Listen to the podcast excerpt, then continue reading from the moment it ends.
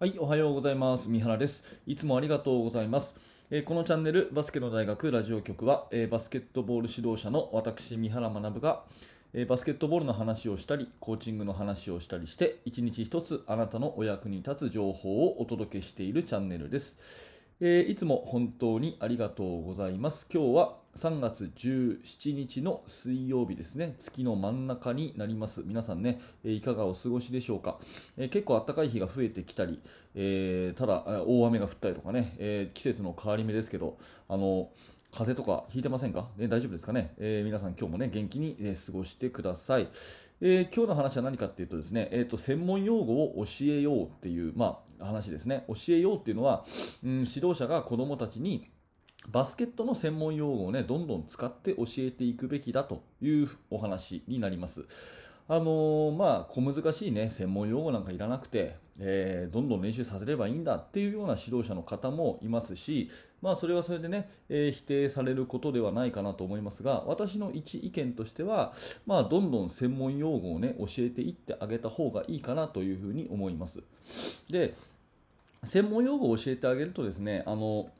えー、いいなと思っている理由は、まあ、3つあってですね、これ最初に結論3つ言っておくとですね、1つは、えー、こあのプレーの意味が正確に伝わるからですね、えー、1つは明確に伝わるからということ、それからもう1つはですね、自分で学ぶ意欲を高めるから、生徒が自分で学ぶ意欲を高めるから、でもう1個はですね、将来につながるからということで、え、プレーが明確に伝わる、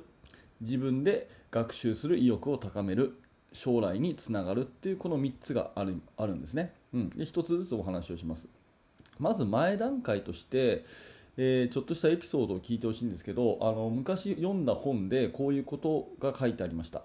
ある NBA のですね戦術の専門家の方がいたいたんですね。NBA で働く戦術の専門家。でその方は勉強のために NFL アメリカンフットボールの試合を見に行く機会があったそうです。でその,、まあ、その人はもともとアメフトが好きだったっていうのもあるんですが、まあ、その日ね、すごく楽しみだったのは、チームのね、ロッカールームに入れてもらえるっていうことだったらしいんですね。うん、勉強のために NBA の専門職の人が NFL のせあのロッカールームに入ってミーティングに参加できるっていうことがあってすごくそれを楽しみにしてたそうですねでいざ試合前のミーティングに参加した時に、まあ、選手は椅子に座っていてコーチはホワイトボードに作戦を書いていてでヘッドコーチが何を喋り出すのかなっていうのを一番後ろからその人は見てたそうですね。ただミーティングが始まるとですねその方はすごくがっかりしたそうです。なぜかっていうと全く喋ってる言葉が分からなかったそうです、うん。まあ、これ、えっとまあ、英語の本を読んだんですけどそのまま、ね、日本語に訳すと本当に意味わかんないんですけど、えー、まあヘッドコーチがこう言ったそうですね。いいか？盗賊と直面したら私たちは2カップであることを忘れないようにするぞ。いいな？って言ったらしいんですね。これ全く意味わかんないですよね。かなりアメフト好きだったらしいんですけど、その方は。ただ、かなりアメフト好きだったにもかかわらず、この盗賊と直面したらとか、えー、2カップ以上であることを忘れないようにしようとか、全く意味が分からなかったそうですね。でその時にその NBA の専門職の方はやっぱりプロの仕事っていうのはこういうもんだなっていうふうに実感したということらしいんですね、まあ、例えばお医者さんとかがそうですよね。あの私たちが風邪ひいて医者とか行っても医者がこうカルテにちょこう書いてたりとかするじゃないですか。あとパソコンに打ち込んでたりとか。そういうまあちらっとこう見ちゃったとしても全く分かんないじゃないですか。何書いてるかとか、まあ、そういうところでですね医者とかそういう専門職であるほど独自の言葉を使って会話をするということですよね。でなんでそうなのかっていうとやっぱりコミュニケーションが明確だからだと思うんですね。うん。漠然としてないからだと思うんです。物事に名前を付けるっていうのはそういうことだと思うんですよ、ね、あの赤くて、えー、ちょっと酸っぱくてでもいろんな料理に使えてああいう果物あるじゃないですかって言ってもん？何それってなりますけどトマトあるじゃないですかっていうふうに言われたらみんな同じものが頭に浮かぶでしょ？それと全く一緒でバスケットもやっぱりプレーに名前を付けてやっぱり行くっていうことが明確に物事を伝えることになるんで、えー、選手と先生の間もそうだし生徒同士もね、うん、あのそういうコミュニケーションを円滑にそして目指すプレーのを共通理解するためにやっぱり用語っていうのはすごく専門用語っていうのは大事だと思います。うん、例えば一つ例を言いますけど、うん、そうだなわざとちょっと難しく言いますけど、うん、例えばですね、えーと、と1号のミッドピックアンドロールをして相手がハードショーで守ってきたらねえー、とかって言われたら意味わかります？1号のミッドピックアンドロールとかハードショーとか、うん、相手がブリッツしてきたらショートロールするべきだとか言われたら多分これピンとくる方、まあ、正直少ないと思うんですね。ただこういう用語がプロの世界では使われているし、まあ、これをね、えー、まあその若いミニバス中学高校っていう若い子どもたちにできる限りこういうのもあるよってことで教えていくっていうのはすごく大事かなと思います。まあ個人的には高校生以上だったらもうプロと同じような用語をどんどん使ってってあげた方がいいかなって思います。まあプレーがね明確にこう頭の中に伝わるからということでどんどん専門用語を伝えるべきっていう話がこれは1つ目ですね。うん。で、まあ2つ目はですね、あの自己学習、自分で学ぶ意欲を高めるからっていうことですけど、今ね、何でもやっぱり検索をする時代じゃないですか。まあ、私たちもそうだと思うんですけど、わからないことがあったら、Google とか YouTube でこう検索しますよね。で、バスケットのプレーが、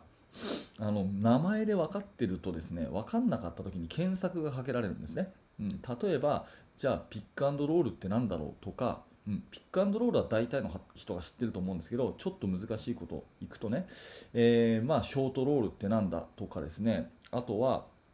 そうだな。ゴーストスクリーンってなんだとかですね。ちょっと難しいのでいくと。そういうのを言ってあげるとですね一度聞いたことがあると生徒は自分で検索して YouTube で動画見れるんですね。で特に海外の、動画だったら本当にいいのいっぱいあるんでまあ私もね、こうやって動画出してますけど、私なんかよりもいいのいっぱいあるんで、自分で検索をかけて自己学習ができるんですね。で、名前がプレイについてないと全くわかんない。ハンマースクリーンとかね、アイバーソンカットとかっていう名前を知ってると、それを自分で学ぶことができるから、まあ、専門用語はどんどん教えてあげた方がいいよねということです。うん、そして3番、将来につながるからっていうのは、これはやっぱり今の話に全てつながるんですが、上に行けば行くほど専門用語で会話することが増えていくと思うんですね。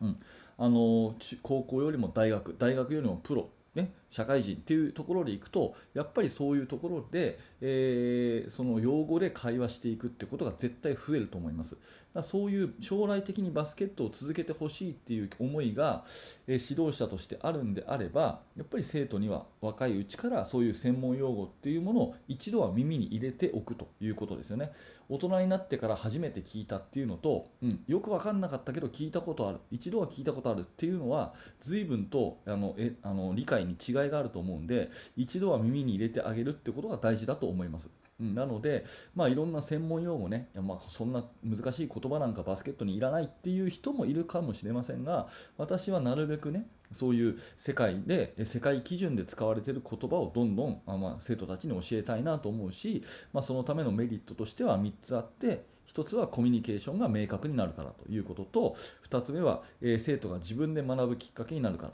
ね、検索がかけられるからってことですね。で、3つ目は、将来上に行けば行くほど専門用語が必要になるからと、将来につながるからというこの3つ。まあ、この辺の観点からですね、どんどんバスケの専門用語は教えていってあげたらいいんじゃないかなというふうに思っているというお話です。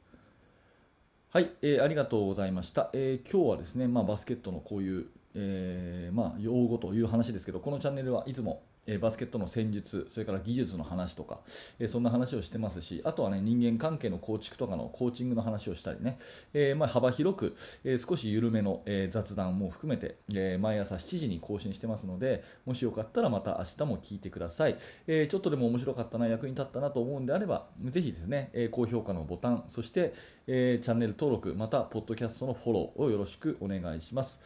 あともしあなたがですねバスケットの指導者またスポーツの指導者であれば無料のメルマガ講座というものをお勧めします。説明欄のところにリンクが貼ってありますのでぜひそちら覗いてみてください。登録していただきますと私の方から2日に一遍チーム作りについてのえー、情報発信をしていきますので、メールをお届けしますので、えー、ぜひお気軽にね、メールアドレスだけで登録できるので、えー、ぜひお気軽に登録してみてください。えー、現在登録していただきますと、え、無料の動画教材、え、練習メニューの作り方というですね、何分ぐらいかな、30分ぐらいかな、あの文章の方も付け加えてね、え、の、え、特典教材もプレゼントしてますので、え、YouTube とかでは見ることのできない動画をプレゼントしてますので、まあ、それをね、え、受け取っていただけたらというふうに思います。はい、えー、本日も、えー、ご清聴ありがとうございました。三原学でした。それではまた。